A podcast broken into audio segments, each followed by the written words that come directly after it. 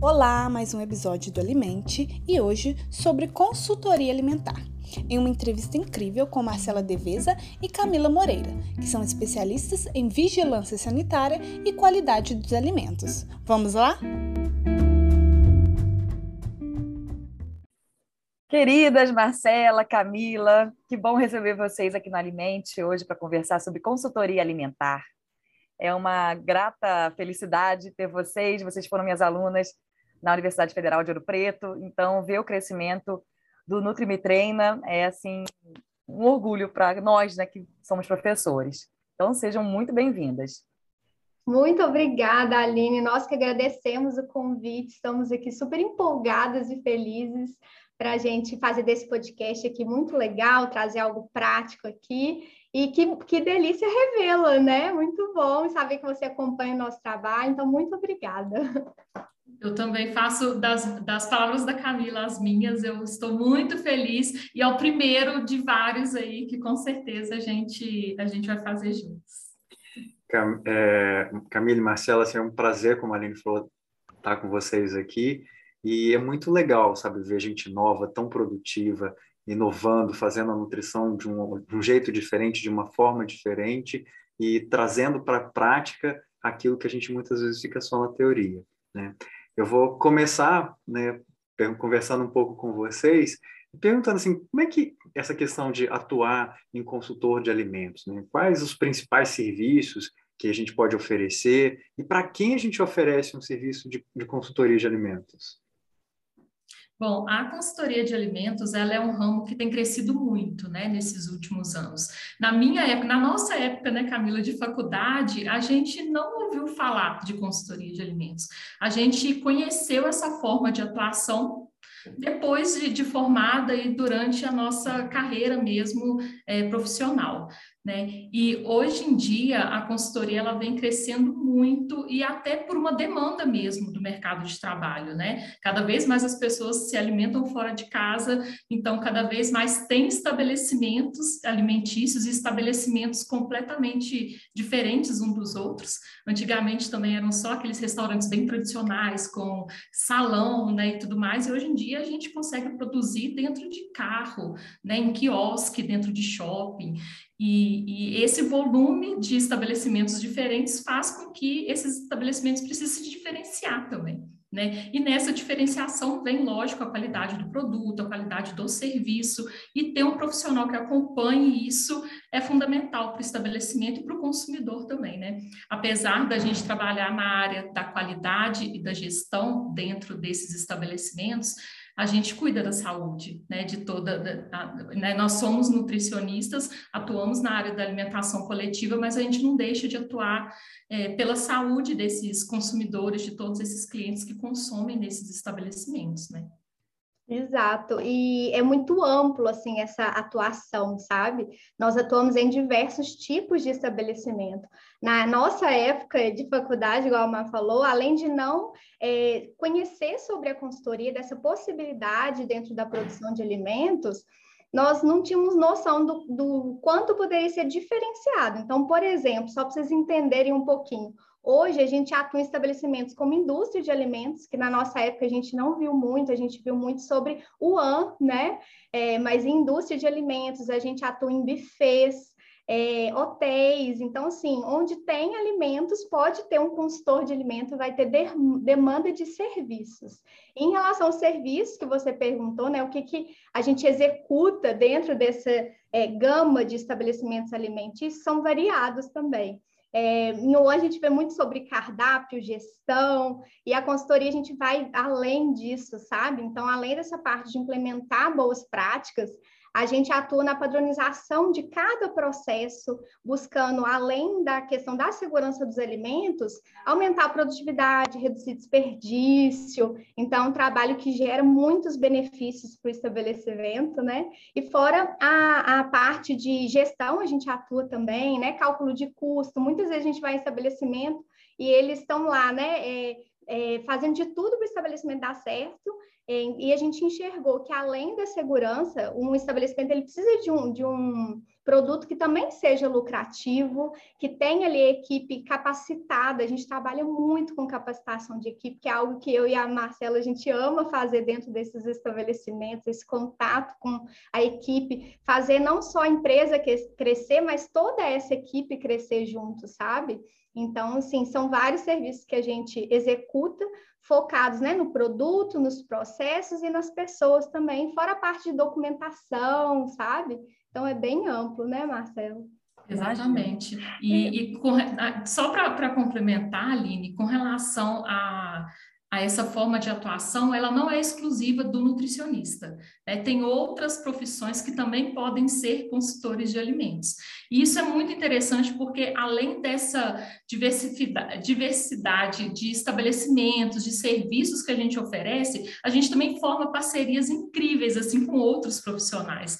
Né? A gente tem parceiros de engenharia de alimentos, então engenheiros de alimentos podem ser consultores, zootecnistas, gastrólogos, tecnólogos de alimentos, então são até químicos, dependendo da, da indústria de alimentos, né, da fábrica de alimentos, podem atuar na, na consultoria. E isso é muito interessante, porque a troca é muito, é muito rica, né? A gente aprende na, na faculdade, lógico que a gente tem que ter uma visão generalista, né? E quando a gente é, detalha mesmo e começa a se especializar dentro de, uma, de um ramo, a gente consegue é, ter uma, uma, uma experiência muito maior quando a gente tem esses outros profissionais juntos, né? Com a gente. Então, a consultoria, ela é né, de uma forma bem, bem simples, assim, ela é um alinhamento, é um acordo que a gente faz com uma empresa, com um estabelecimento alimentício, para adequar algum ponto. Né? Essa, esse ponto pode ser um, um, uma, um serviço mais amplo e a gente fica lá naquele estabelecimento durante vários anos e monitorando todos aqueles processos, ou pode ser um serviço bem específico. A gente, às vezes, a gente vai em um local para elaborar um manual de boas práticas. É um serviço que a gente fez, elaborou e pronto, finalizou aquele serviço, entregou o resultado para o cliente. E às vezes, como a gente tem clientes que têm anos que estão conosco e a gente já implantou todos os processos, e agora a gente fica nessa parte mesmo de monitorar, de controlar, e é, só é, passar esses, esses ensinamentos para as pessoas novas que chegam na equipe, né, mas já com a unidade toda, toda rodando. Então, apesar da consultoria ter um início, meio e um fim, né, normalmente os nossos serviços eles vão finalizando depois de um ano, dois anos no cliente, tem alguns, e principalmente aqueles que nós assinamos como responsável técnico né, do local, ficam aí com a gente vários e vários anos, e sempre tem, né? Sempre tem o que melhorar, a qualidade nunca, nunca está 100% assim, é, controlada e organizada, a gente sempre tem onde, onde ajustar, né? Sempre tem colaborador novo, então a gente sempre tem serviço, com certeza. Eu fiquei curiosa com uma coisa. Vocês duas, como é que vocês começaram a empreender, ter a ideia do negócio? É, vocês trabalharam juntas ou só estudaram juntas e foram Aline, conversando? Aline, a, a, nossa história se cruzou de uma maneira muito louca, assim, né, Mar? Seguinte, é, logo quando a gente formou, tanto eu quanto a Mar, a gente foi trabalhar em Wuhan, e daí, é, depois de dois anos trabalhando em Wuhan, eu tive, eu, eu, comecei a ouvir falar um pouco sobre a consultoria, comecei a ler, estudar, falei, olha, interessante. Da mesma forma que eu estou ajudando esse cliente aqui, eu posso ajudar outros. E eu cheguei em um momento da empresa que eu cresci muito nessa empresa, que eu estava trabalhando CLT, em Wuhan, e aí, sabe quando você se enxerga em um ponto, nossa, não tem como eu crescer mais? Eu virei supervisora e tal. Falei, nossa, e eu sou muito dinâmica, eu gosto de aprender. Então, eu cheguei num ponto que eu assim, não estou conseguindo aprender mais, eu não vou conseguir crescer aqui dentro mais. E aí, eu me arrisquei iniciar na consultoria. E eu comecei um cliente que foi indústria de alimentos, e eu fiquei encantada com a indústria de alimentos. Meu olho brilhou mais ainda, eu falei, nossa, é, é isso aqui que eu quero. E aí, esse primeiro cliente, né, na verdade, ele começou querendo assinar minha carteira, que eu fosse, né, responsável técnica e tal. E aí, é, eu cheguei para esse cliente e falei: olha, eu tenho uma outra proposta para você. Em vez de eu vir todos os dias, eu vou vir uma vez na semana. É, vou né, conseguir atendê-lo nessa demanda que você tem, vai ser uma consultoria e tal. Comecei com esse um cliente. E daí é, eu fui conseguindo outros clientes, um cliente foi me indicando o outro, quando eu vi minha agenda ficou cheia. E aí eu me senti de novo limitada, né? Eu falei, como que eu vou crescer mais, como eu vou conseguir ajudar outras pessoas? E aí esse destino maravilhoso me fez encontrar novamente Marcela Deveza em uma loja num shopping. No centro de Belo Horizonte. Olha só. Aí, mas estava trabalhando em um Muan, trabalhando 12 por 36, né? Um Muan hospitalar. E eu falei, oh, Má, tô precisando de alguém para trabalhar junto comigo, etc. Ela falou, ai, tá aqui essa pessoa, trabalho 12 por 36, então o dia que eu não estiver trabalhando, eu posso te auxiliar nessa consultoria.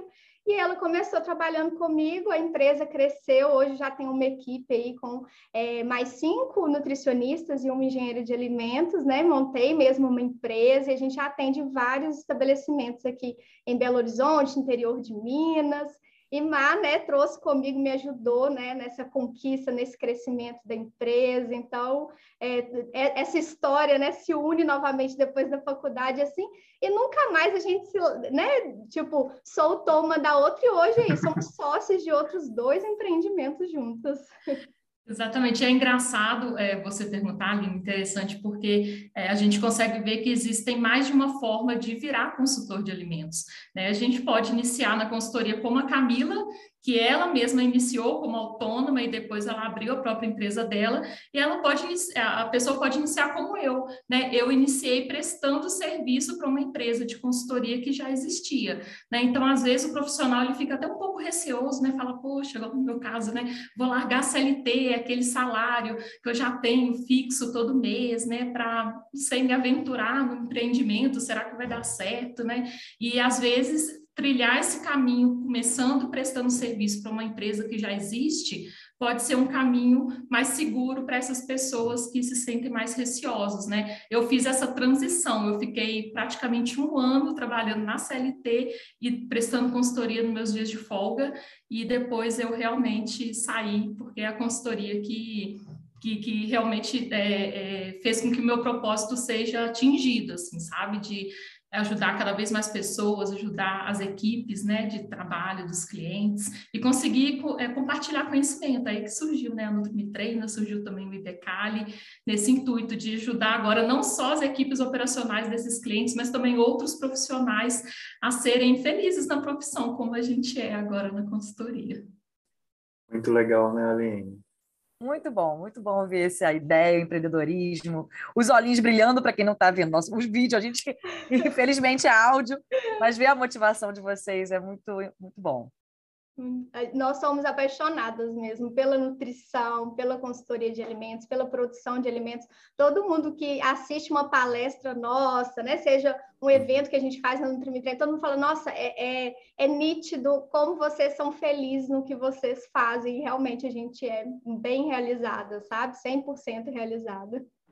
Então, deixa eu perguntar uma coisa para vocês. Vocês falaram de como vocês começaram e, e, se eu fosse um cliente, como é que eu começo? Assim, como é que é a primeira visita de um cliente?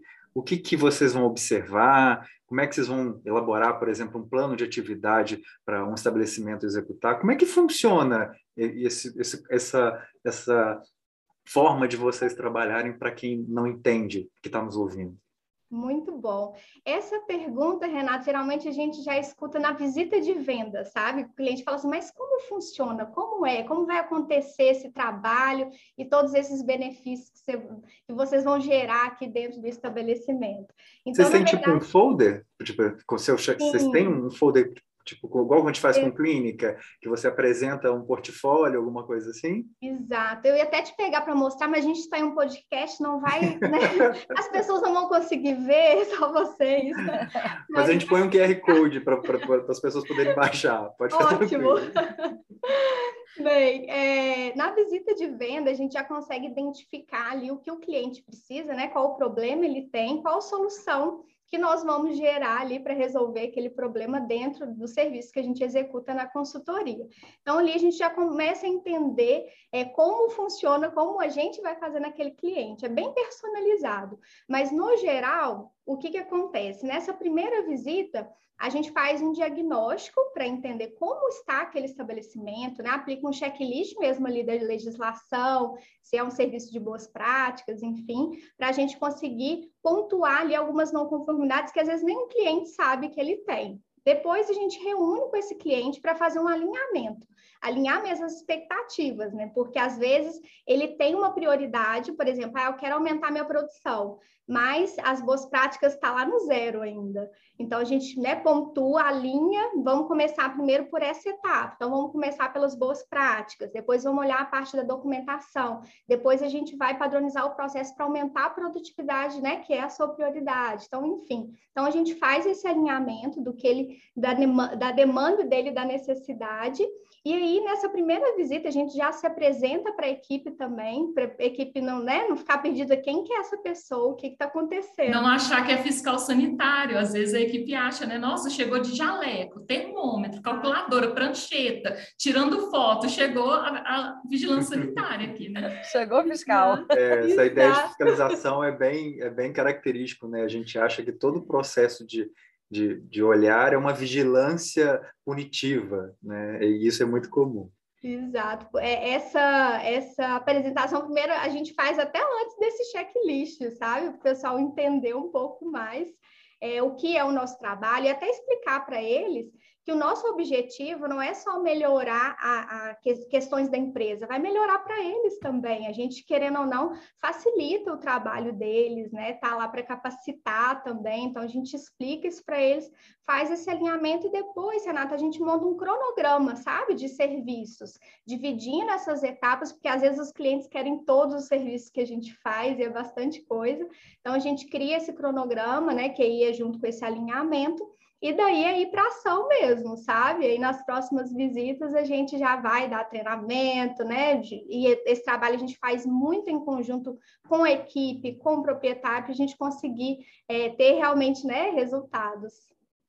Exato. E nessa, nessa visita de venda, quando a gente é, alinha mesmo com o cliente o que ele precisa, às vezes ele precisa de um serviço mais pontual, né? Às vezes ele precisa, não sei, padronizar o produto dele, então ele quer que a gente monte as fichas técnicas desses produtos. Então, para cada serviço que a gente oferece na consultoria, a gente tem uma metodologia de trabalho né? Ou deveria ter, ou deveria montar mesmo antes de ter esse cliente, né? Justamente para a gente conseguir explicar para ele como faz. Então, para cada serviço, a gente tem um passo a passo que a gente elabora para a gente conseguir executar o serviço. Então, seja coletando informações, né, para conseguir montar aí um cronograma e fazendo, infelizmente, por partes, porque a gente não consegue fazer tudo ao mesmo tempo, né? A gente vai para por prioridade, ou então desses serviços mais de elaboração mesmo de documento, né, de organização desse documento, aí a gente tem essa metodologia de trabalho. E é interessante a gente definir essa metodologia de trabalho justamente para a gente conseguir explicar melhor para o cliente, porque ainda existe, ainda não, porque a gente só está caminhando, né, está engatinhando ainda nesse é, nesse, nessa divulgação assim da consultoria, mas tem muitos clientes que não sabem como funciona um serviço de consultoria. Acham que a gente vai chegar na unidade, a gente vai virar, por exemplo, o gerente da unidade né, o gerente operacional da unidade. E a gente precisa mostrar para ele que, através da nossa metodologia, explicar direitinho que a gente está lá muito mais para ser um, um, uma, um, profissional que vai orientar essa equipe a executar o serviço do que aquele gerente bem característico, né, de estar lá todos os dias e de acompanhar aquela equipe o tempo inteiro. Né? O nosso trabalho não é esse, né? A gente vai uma, uma frequência menor nas unidades, normalmente a gente vai uma vez por semana, de 15 em 15 dias, dependendo do serviço e do porte do cliente, uma vez por mês, né? Então, é, a gente precisa desse apoio deles para fazer tudo dar certo. Nós não estamos lá todos os dias, como é o característico, por exemplo, de um, um, um gerente de unidade, né? E, e para isso a gente tem que ter essa metodologia, esse passo a passo bem definido de cada serviço para a gente conseguir explicar para ele direitinho como que vai ser feito, né? Mas normalmente começa assim, é pelo diagnóstico, a gente precisa lá levantar tudo, né, de acordo com o serviço que foi fechado, e aí a gente monta esse plano de ação bem personalizado.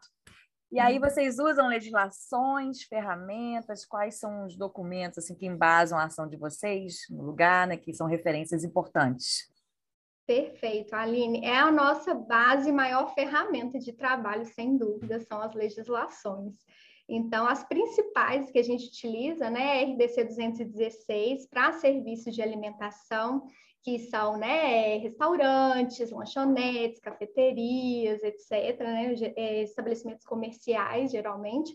E a gente utiliza muito a RDC 275 para a indústria de alimentos. Ela fala muito da padronização, das boas práticas aí, voltadas para as indústrias. Então, a gente usa essas como base. E quando é rotulagem, né, são aquelas várias e várias legislações aí envolvendo a rotulagem também. E sem falar nas especi as legislações específicas dos produtos e dos processos, principalmente quando são as fábricas de alimentos, né? A gente, não sei se vocês já perceberam, mas a gente está aqui puxando para o lado da fábrica, porque eu e a Camila, a gente é apaixonada por fábrica de alimentos, por indústria de alimentos, a gente adora. Mas é, a Anvisa até tem um documento que reúne todas as legislações específicas de produtos e de processos, né? Tem até essas das rotulagens também, é, que envolve principalmente essas indústrias de alimentos. Igual, por exemplo, a gente tem um cliente que é uma fábrica de sorvete. Na fábrica de sorvete, não é somente as legislações base da 275 e os, os POPs, né, os procedimentos operacionais padronizados da 275 que a gente implementa. Tem um POP a mais específico para sorvete, que é a parte da pasteurização. Então, é, a gente encontra essas legislações nesse documento que chama Biblioteca de Alimentos da Anvisa. No site da Anvisa a gente consegue baixar. Inclusive, ele está fresquinho aí, ele foi atualizado, se não me engano, tem uma versão agora de março ou abril desse ano, de 2022, e com todos os links. Então, é, é, é, até interessante ver isso, porque quando você abre a biblioteca, você vê que tem, assim, centenas de legislações, né? E muita gente acha que a gente precisa saber todas elas de cor. Né? Mas não, o que a gente precisa saber é onde vai encontrar essas legislações. Enquanto, é, a gente fechou um cliente diferente, ou que produz um produto diferente, ou tem um processo diferente, a gente pesquisa essa legislação específica, ou para aquele produto, ou para aquele processo, e entende o que, que tem que fazer de acordo com essa legislação. Então, o importante para um consultor é saber aonde elas estão, e não saber todas elas de qual elas existem para a gente conseguir consultar. Né? Obviamente, com o tempo, a gente sabe aí de cor a, a 275 e a 216, a gente já conhece ela de cor e salteado e de trás para frente. Mas as outras mais específicas de produto, que, gente, né, que não é sempre que a gente é, que a gente tem esse contato, é só consultar que a gente a gente consegue fazer um bom trabalho, sempre baseando né, nessas legislações. Marcelo, já que você falou da, da indústria e desse carinho especial que vocês têm pela indústria, quando a gente pensa em indústria, a gente pensa num processo organizacional muito grande, né, como mapeamento, áreas de risco, áreas secretas que, por exemplo, não pode ter visita, tudo isso. Como é que vocês fazem esse mapeamento dos processos, por exemplo, de boas práticas de produção? Como é que vocês é, implementam esses processos, mapeiam? É, aqui eu preciso fazer uma intervenção, aqui eu não, aqui está ok. Né? No dia a dia, na prática, você, Marcelo e Camila, né? como é que vocês fazem isso?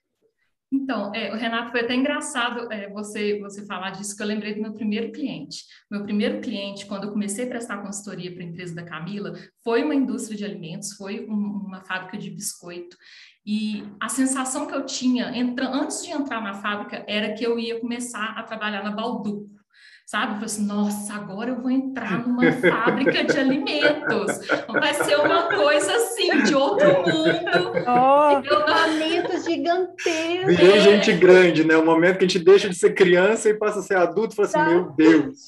Meu Deus, eu nunca entrei numa fábrica de biscoito, como que vai ser? E quando eu entrei, eram processos tão simples, tão artesanais, e uma empresa tão menor do que eu imaginei que seria, né? Um, uma balduco da vida, e, e, com o tempo eu comecei a entender que as fábricas de alimentos que procuram uma consultoria são as fábricas menores, são as de pequeno e as de médio porte, porque as fábricas grandes elas já têm uma equipe da, do setor de qualidade que estão lá todos os dias, né? São essas pequenininhas, mais artesanais mesmo, com menos processos automatizados, que precisam da nossa ajuda e que tem, não tem a condição, né? E nem talvez a necessidade de ter uma equipe de qualidade lá todos os dias, mas que vale ter esse monitoramento frequente né, de, um, de um consultor. E dentro de uma indústria de alimentos é interessante porque é, os processos eles são muito específicos de acordo com cada produto, né? Mas todos eles envolvem muito a, a, a como que eu posso dizer a mão humana, sabe? São poucas os clientes que a gente atua que não tem, que tem uma automatização grande, né? Quando a gente encontra e fecha um cliente que tem uma embaladora automática, a gente já fica, opa, olha que interessante, porque uhum. normalmente são os próprios colaboradores que vão lá fechando aqueles pacotinhos de biscoito que a gente vê no supermercado, né? Da, da área bem, é, bem mais artesanal, assim. E, e aí, quando envolve pessoas, né? Os processos, a gente vou, tem que atuar todos. Eu vou passar eles. a palavra para a Camila, mas antes eu queria fazer um comentário comentário. Você falou assim, nossa, quando eu fui numa fábrica de biscoitos, na mesma hora eu pensei, nossa, se eu entrasse numa fábrica de biscoito, a primeira coisa que eu ia fazer era comer muito biscoito. E a gente faz isso, viu, Renato? Tem que provar o biscoito. Enfim, a gente ama essa parte da degustação. E os melhor gostam... parte da vida. É melhor. Os clientes, gente, eles querem agradar a gente de todas as maneiras. Isso que eu pensei. Sabe? Eu falei, deve fazer aquela mesa para vocês degustarem. Semana passada, gente, eu fui em uma das fábricas que a gente vai, que inclusive era de biscoito, mas não era essa, a gente atende várias fábricas de biscoito, né? E aí chegou lá, ele me deu um pacotaço de biscoito. O meu noivo, gente, ele, ele ama, né? Porque cada saída que eu vou, cada um cliente que eu vou, eu trago um negócio para ele. E aí ficou, né? Aquele pacotão. Então, toda vez é. é, é... de Fora é perto de Belo Horizonte, tá? É só mandar pro Sedex que a gente aceita. Pode deixar, Renato, me manda o seu endereço aí. Bom, Mas vem cá, agora fiquei curiosa com o biscoito. Vocês chegam a, a, sugerir mudanças nos ingredientes, assim, não só na questão da, da produção, mas na questão mesmo de uma qualidade melhor, de uso de um ingrediente mais, vamos dizer, saudável. Ah, por que, que não usa menor quantidade? Vamos diminuir esse açúcar? Não sei, alguma coisa vocês fazem essa abordagem? Aline, com certeza. Porque assim, a gente atua, por exemplo, hamburgueria, né? Igual sorvete, que é muita química, gordura, etc. Então, a gente tem esse cuidado, orienta o cliente, sabe? Inclusive, esses biscoitos, a gente morre de orgulho, né, Mar? Dessas de fábrica de biscoito, quando a gente chegou, gente, era assim, ou puro óleo, ou gordura muito muito saturada e tal, e a gente saiu trocando e fazendo testes. Então, assim, a gente tem esse cuidado com certeza, né? E observa isso, porque faz parte, né, gente? Não tem como. E aí, só respondendo o Renato, só para a gente não se perder, ele perguntou em relação a como que a gente mapeia, etc. Então, como que a gente faz, Renato? Primeiramente, a gente tenta entender e até desenha mesmo o fluxo de produção de cada produto porque assim a gente consegue visualizar melhor cada processo, entender, tipo, será que esse processo aqui está sendo executado da maneira correta? Então, a gente vai lá, observa, vê como está sendo executado, e daí a gente vê alguns pontos, né, que precisam ser melhorados, e aí a gente padroniza, orienta, né, junto com o colaborador, que aí a gente mapeia, enxerga melhor esses pontos de melhoria, inclusive de cada produto, porque às vezes em uma mesma empresa tem produtos totalmente diferentes. A gente, por exemplo, trabalha em uma indústria que faz é, mistura para bolo, pão de queijo, mas faz também calda de pudim pré-preparada, enfim.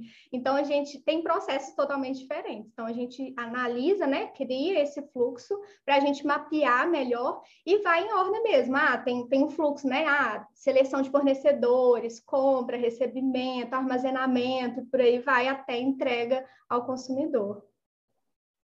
Muito bom. E o 5S, vocês aplicam essa ferramenta? Fala um pouquinho para os nossos ouvintes sobre isso. Nosso 5S, Aline, ele é o primordial. É uma das primeiras coisas que a gente faz na, na empresa, porque quando a gente coloca ele em prática de fato, quando a gente organiza, quando a gente limpa, né, quando a gente deixa na mão daqueles colaboradores realmente o que eles precisam, tira da unidade aquilo que está em desuso e que não é, é utilizado, a gente muda completamente a cara da empresa. Né, completamente, dá outra visão para a empresa. E ele já começa a enxergar o nosso trabalho, né? O proprietário já começa também a enxergar o nosso trabalho, a equipe vê, melhora muito o rendimento da equipe, porque às vezes a gente chega na unidade, é tudo com um fluxo tão cruzado e, e os colaboradores eles demoram tanto para fazer uma atividade simples, porque aquele equipamento, aquele utensílio não está na área de trabalho dele, às vezes ele tem que ir para um, um outro setor para conseguir é, fazer uma manipulação, por exemplo, para conseguir amassar uma massa, né, na, na, porque a amassadeira está lá no outro lugar, ou para fazer um corte no pão, porque a, a, a máquina lá para fazer esses cortes está no outro setor, e aí a gente consegue organizar muito bem através do 5S, né? Ele é, é uma ferramenta realmente é, maravilhosa e quando a gente coloca ele em ação, ele em prática, o, o proprietário ele vê uma diferença muito grande sem causar um impacto financeiro para ele, né? Porque ele não precisa investir muita coisa. É muito mais limpeza e organização do que realmente o investimento que ele precisa fazer na unidade. Então, é uma transformação enorme sem gastar muito dinheiro. Né? E isso também é muito bom, porque a gente precisa ter essas, é, essas soluções né, com um investimento baixo, porque senão ele não, não consegue fazer tudo que a gente vai precisar, consegue fazer todas as adequações né, que a gente precisa. Ferramentas.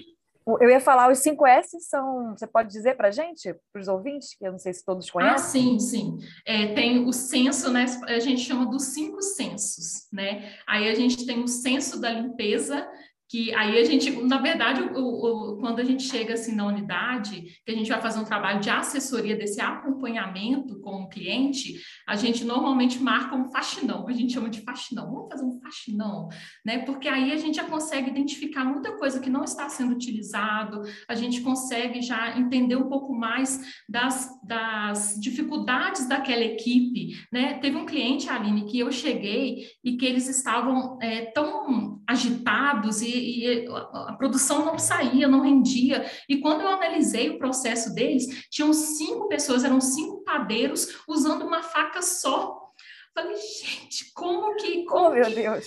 como que vai ter uma produtividade boa, né, com relação a isso? Mas enfim, então é, a gente marca esse faxinão que aí a gente consegue fazer ter uma interação maior com a equipe, entender as dificuldades, o que tem, o que não tem, o que está sobrando, né? Normalmente indústria e, e estabelecimentos alimentícios dá para montar mais umas três unidades só com equipamentos que estão lá, né, estragados, que estão é, esperando manutenção, mas não saem do lugar, né? Então tem esse senso da limpeza, tem o senso realmente da organização, da arrumação, né? Que é quando a gente deixa é, nos locais certos aqueles utensílios ou aqueles equipamentos que realmente são utilizados e a gente entende quais quais equipamentos ou quais utensílios eles são utilizados pouco. E aí sim a gente coloca esses mais afastados, né? Tem cliente de padaria, por exemplo, que tem muito é, muitas encomendas de empresas e tudo mais. E chega o final de ano, são encomendas maiores. Então, às vezes, tem vários galões enormes, assim, para colocar café, leite, suco, quando essas empresas fazem encomenda. Mas isso acontece no final do ano. Aí fica aqueles galões de, é, né, é tipo garrafão, né, de café, aqueles de 5 litros grandes, ficam aqueles garrafões o ano inteiro na prateleira da, da, da, produção da padaria, sendo que ele só utiliza em dezembro, sabe? Então, o 5S ele ajuda até nisso, ver o que é utilizado pouco, para deixar mais afastado daquele colaborador, e o que é utilizado muito, né, mais perto daquele colaborador. Aí vem um, um ponto que eu acho essencial, que é o nosso olhar crítico e, e, e o nossa, a nossa experiência com relação a isso, para a gente também, junto com isso, ir organizando o fluxo de produção, para a gente deixar o menos cruzado possível. Né? Porque não adianta também a gente deixar tudo na mão daquele colaborador, mas ter também todas as produções de todos os produtos concentrados numa só bancada, porque a gente organizou tudo ali, né? A gente tem que organizar, mas de uma maneira bem setorizada, aí pensando para o lado da segurança dos alimentos, né, e do, da diminuição do risco de contaminação, é, também ficar na mão mas de um, de um jeito bem setorizado para não diminuir, para diminuir, na verdade, o risco de contaminação. Tem é... mais dois censos, que é o censo da saúde e higiene, que aí já é, envolve né, o colaborador, e eles adoram, né, porque fica menos poluído o ambiente, né? Eles veem que a gente está preocupando com a, com a segurança com a saúde deles também. E o censo da autodisciplina, porque não adianta nada, né? A gente só chegar lá, orientar um funcionário, ah, fiz minha parte, orientei e virar as costas. Não é assim que funciona, né? Eles têm que ter aí a sua habilidade, a sua atitude, né, o seu conhecimento para colocar tudo em prática. Então, também faz parte para a gente realmente gerar esse resultado, né? Igual a gente sempre, desde o início, estamos falando, é um trabalho em conjunto que a gente faz com a equipe, com o proprietário. Essas ferramentas de, né, de, de, organizacionais, elas são bastante interessantes, né? Eu lembro que na, na graduação, quando eu dava aula de gestão, é, eu falava muito para os meninos do Canva, que é você ter toda aquela sequência, né? O que está saindo, o quanto que eu tenho que ter no estoque, né? E essa parte de, de organização que vocês acabam também trabalhando, envolve também a melhora do, do custo, do gasto dessa empresa? Vocês conseguem fazer é, dar esse retorno para a empresa? Porque hoje em dia isso é muito importante, né? Muito, Renata, e tem uma demanda gigantesca. Inclusive, na hora de vender serviço de consultoria, é o que faz o olhinho lá do dono brilhar, sabe? Eles não têm muita noção do quanto é importante segurança dos alimentos, mas aí ao longo né, dos atendimentos a gente vai explicando isso para ele. E quando você fala de redução de desperdício, aumento de lucratividade, aí o olhinho dele brilha, ele fala: vou te contratar. e aí a gente faz todo esse trabalho né, envolvendo isso. A padronização de processos é um serviço que gera muito isso. A gente otimiza o tempo do colaborador quando a gente faz isso, querendo ou não, o colaborador, né, é, ele tem ali o valor da sua hora, né, a folha de pagamento é uma das coisas que mais pesam dentro de um estabelecimento alimentício.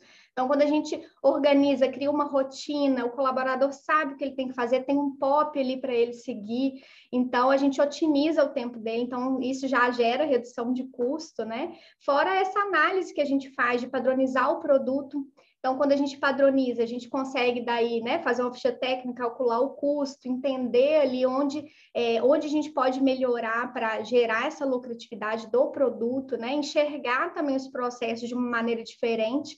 Às vezes o dono, o funcionário está com aquele olhar viciado ali naquele processo, chega o consultor com um olhar diferente, falando, olha, se a gente fizer dessa maneira, vai aumentar a produtividade, vai reduzir desperdício, e aí vai auxiliando nessa parte os serviços na consultoria eles são muito interligados, sabe? Muitas vezes a gente não consegue nem explicar aonde termina um e começa um outro serviço. Quando a gente padroniza, por exemplo, o processo, a gente mexe em tudo, né?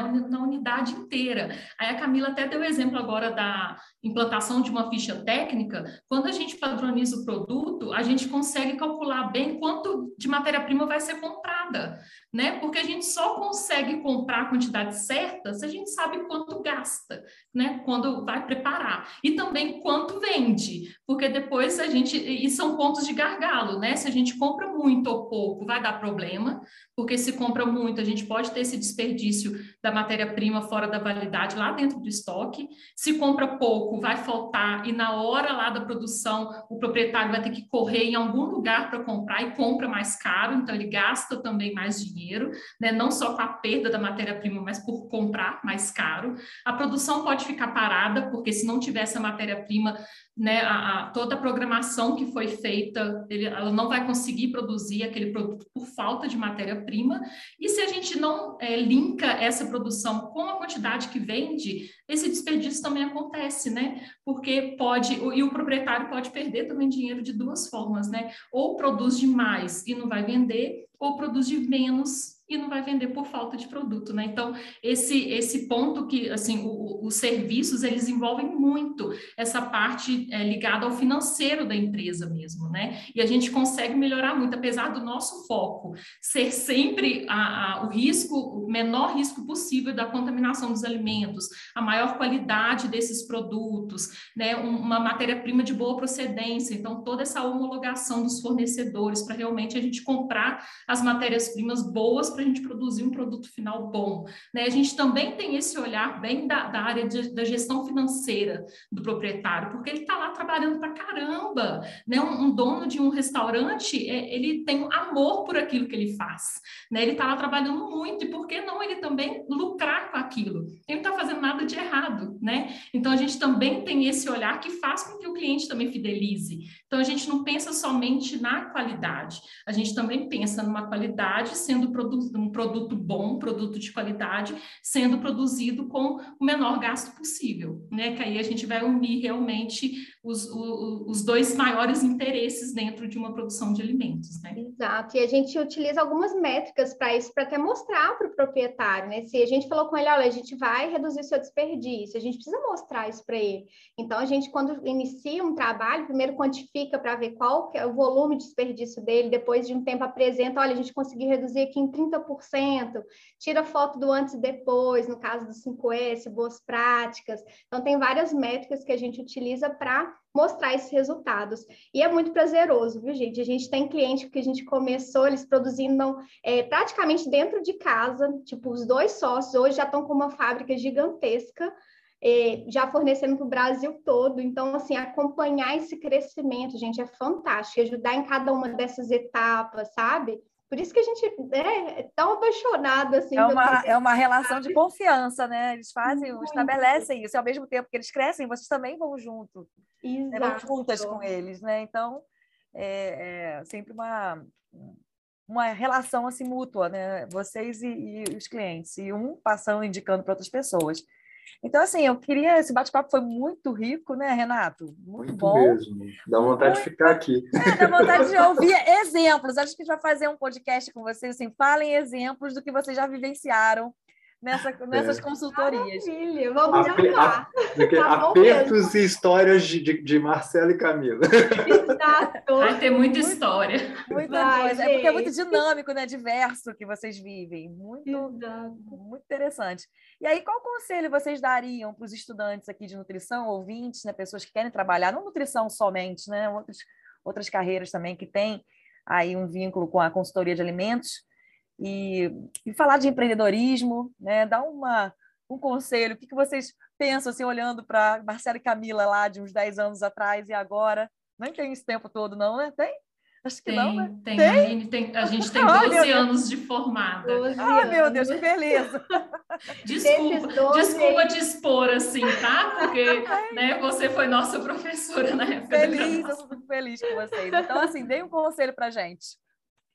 É, a, a consultoria de alimentos, ela, apesar dela ser muito bonita na prática e na execução do serviço do cliente, ela tem todo um trabalho por trás, né? Porque o consultor de alimentos ele é um empreendedor, né? E, e eu acho que a palavra assim que resume bem ter um empreendimento é a persistência a gente tem, tem, que ser persistente assim em tudo que a gente faz, né? Uhum. Não só na área da consultoria, até em outras áreas da nutrição, né? quero abrir uma clínica. Se você não for persistente, você não vai conseguir sustentar aquele negócio, né? E na consultoria também é isso. Tem um processo natural de que nem todos os clientes vão fechar com você, né? Já é natural isso, tem um funil mesmo para você chegar até aquele cliente que vai te dizer sim, né? Às vezes o não que a gente recebe não é por nossa causa, cliente, vários clientes não estão no momento de receber uma consultoria de alimentos, então é muito importante a gente entender isso e continuar. Mesmo assim, né? É, é, o espírito do empreendedor é esse, né? É ele ter um sonho, ele lutar por esse sonho, né? E fazer dar certo. E, e no, no nosso negócio de consultoria é isso, né? Mas de uma maneira muito interessante, porque a gente tem uma liberdade muito grande para trabalhar. Né? A, a, lógico, além do negócio ser nosso, né? a gente consegue escolher muito qual ramo a gente vai atender lá dentro. A gente pode escolher o tipo de estabelecimento, a gente pode escolher o tipo de serviço. Né? Tem consultores que a gente conhece que só trabalham com rotulagem, ou só trabalham com treinamento, ou só trabalham com auditoria, né? ou só trabalham com ficha técnica. A gente pode, a gente tem essa liberdade. E, e, eu acho isso maravilhoso, porque a gente consegue ser muito mais feliz naquilo que a gente faz quando a gente trabalha com o que a gente gosta, né? Mas a gente tem que persistir, mas isso realmente é, não é exclusivo da consultoria, né? É de, de qualquer empreendimento que a gente que a gente tiver, mas vale muito a pena vale muito a pena. Hoje eu estou em Ouro Preto por causa da consultoria, eu consegui voltar para Ouro Preto por causa dela, eu consigo fazer meu mestrado porque eu sou consultora de alimentos, né? Eu consigo almoçar com a minha mãe durante a semana por causa da consultoria, que me dá uma flexibilidade. Não quer dizer que a gente trabalha pouco, né? A gente trabalha muito, mas com uma flexibilidade de dias e de horários bem melhor. A grande maioria, por exemplo, das, do, dos estudantes de nutrição são mulheres. Né? Depois que a gente tem filho, a gente ser consultor de alimentos, né, sendo mãe, é, é, um privilégio enorme, porque a gente consegue levar o nosso filho para a escola e já atender um cliente do lado da escola, né? Então a gente consegue se organizar nesse sentido e faz uma diferença muito grande até para a nossa qualidade de vida, assim como um todo, né? Então vale a pena, persista porque vale a pena, no final dá muito certo é um propósito lindo que a gente vive na consultoria, assim, de realmente, sabe, ajudar aquele empreendedor, às vezes pequenininho, sabe, está começando agora aos trancos e barrancos, ele pode sim ter um profissional que vai potencializar o negócio dele e ajudar todo o colaborador que está lá dentro dessa empresa. Então, assim, esse propósito que a gente tem, sabe, de segurar na mão e falar, vem cá que eu vou te ajudar, vai dar tudo certo, é, é, é muito bacana, sabe, é o que realmente faz a gente persistir e, e, fazer um trabalho muito lindo mesmo em todas as empresas, né, com todas essas pessoas que estão lá envolvidas. Muito legal. Nós chegamos naquele momento do ah, ah. infelizmente. Ah, poxa. né? é. Tá tão bom, gente, que papo é. gostoso aqui com vocês. Quero mais. A ideia é que seja bom e tudo que é bom dura pouco. Parece que o tempo passou rápido. Verdade. Eu queria que vocês usassem esse espaço para divulgar né, o trabalho de vocês, para falar um pouquinho desse sucesso que é a vida de vocês, dos planos futuros, do que, que vocês né, têm aí para né, oferecer para as pessoas e principalmente né, colocar assim mesmo esse espaço para que vocês pudessem fazer o marketing de vocês, que vale a pena, viu, gente? Muito bom. Então, é, nós hoje, além desse propósito que a gente faz com a consultoria em si, né, trabalhando nos clientes, a gente tem um outro propósito que, assim, está é, fazendo o nosso coração bater mais forte, que é a Nutrimi Treina. Então, hoje, a gente capacita outras nutricionistas, outros profissionais da área de alimentos a fazerem esse trabalho que a gente faz, sabe? E ter, é, trabalhar com amor, como a gente faz, ter, ser reconhecido. Então, a Nutrimi Treina é, faz a gente é, conseguir ampliar isso e assim como a Mas, a gente já teve uns momentos aí antes da consultoria de trabalhar infeliz, né? E hoje a gente aí essa pura alegria e a gente com a Nutrimitena a gente tem esse propósito, sabe, de capacitar esses profissionais para ter excelentes consultores fazendo um trabalho excepcional aí nos estabelecimentos alimentícios. E a gente queria convidar todo mundo, né, Ma, a acompanhar para vocês conhecerem mais de perto na prática como é esse trabalho de consultoria. Todos os dias a gente está lá no Instagram da Nutrimi Treina, falando sobre consultoria, mostrando como é tudo lá. Então, fica aqui o convite, a gente vai ficar muito feliz de ter vocês acompanhando esse trabalho que a gente faz, se capacitando, conhecendo mais sobre a consultoria.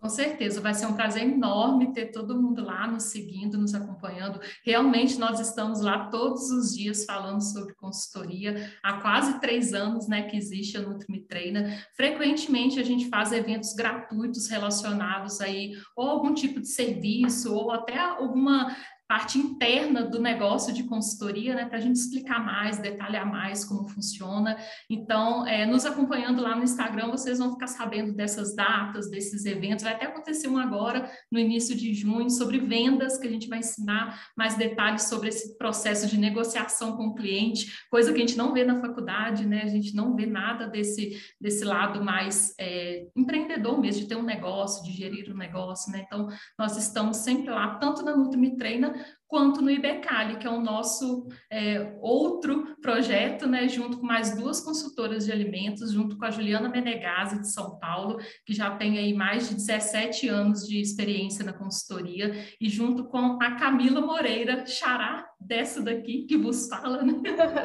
que ela é de Natal, no Rio Grande do Norte. Então, nós nos juntamos, nós quatro estamos lá no IBECALI também, falando sobre consultoria, numa, num intuito de tentar padronizar um pouco mais tanto a atuação desse profissional quanto o ensino mesmo da, da consultoria de alimentos. E vai ser um prazer enorme e as nossas portas estão abertas, tá? Qualquer ah. dúvida que vocês tiverem, pode mandar direct também, que sempre ou eu ou a Camila estamos lá respondendo todo mundo. Que fantástico. E a Aline, o Nutri-Me Treina já tem quase 17 mil seguidores. Uau, elas, elas são fantásticas. Elas falaram... E o layout é muito é bacana. É muito legal, é muito, é muito, muito legal. dinâmico, muito moderno. Vale a pena dar uma conferida. Tá? E quando eu, elas eu falaram que quando entraram na fábrica deixaram de ser né, aluno para virar gente grande, elas estão falando sério. Elas não vieram aqui para brincar, não. Elas vieram aqui para fazer história.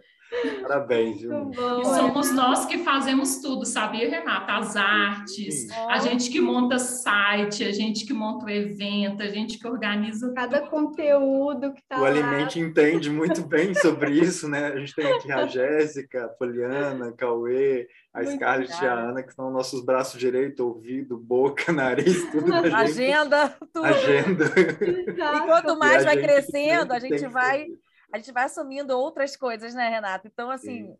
a gente está sempre em todos os processos, isso é importante, né? Para estar tá acompanhando tudo que acontece. Então, assim, eu só Muito tenho a parabenizar vocês, né? Tem uma, um sucesso, uma carreira brilhante pela frente. E agradecer a presença aqui no Alimente. Nós que agradecemos. Só deixar o arroba para quem quiser seguir a gente lá, é arroba nutri.me.treina tá? Que aí vocês vão acompanhar lá, ver, ver aí tudo isso aí que o pessoal elogiou, sabe? Que a gente está aqui toda inchada e feliz. muito obrigada pelos elogios. E a gente queria agradecer pelo convite de estar aqui por esse bate-papo tão gostoso. Muito, muito obrigada. Gente amou, tá super honrado de estar aqui e que venham os próximos. Com Contem com a gente, o prazer é enorme. Eu também queria agradecer pelo convite e dizer que a gente está à disposição é, para qualquer outro assunto envolvendo a consultoria, para a gente detalhar aí cada um dos serviços ou cada um dos clientes, é, podem contar realmente conosco aqui no, no Alimente.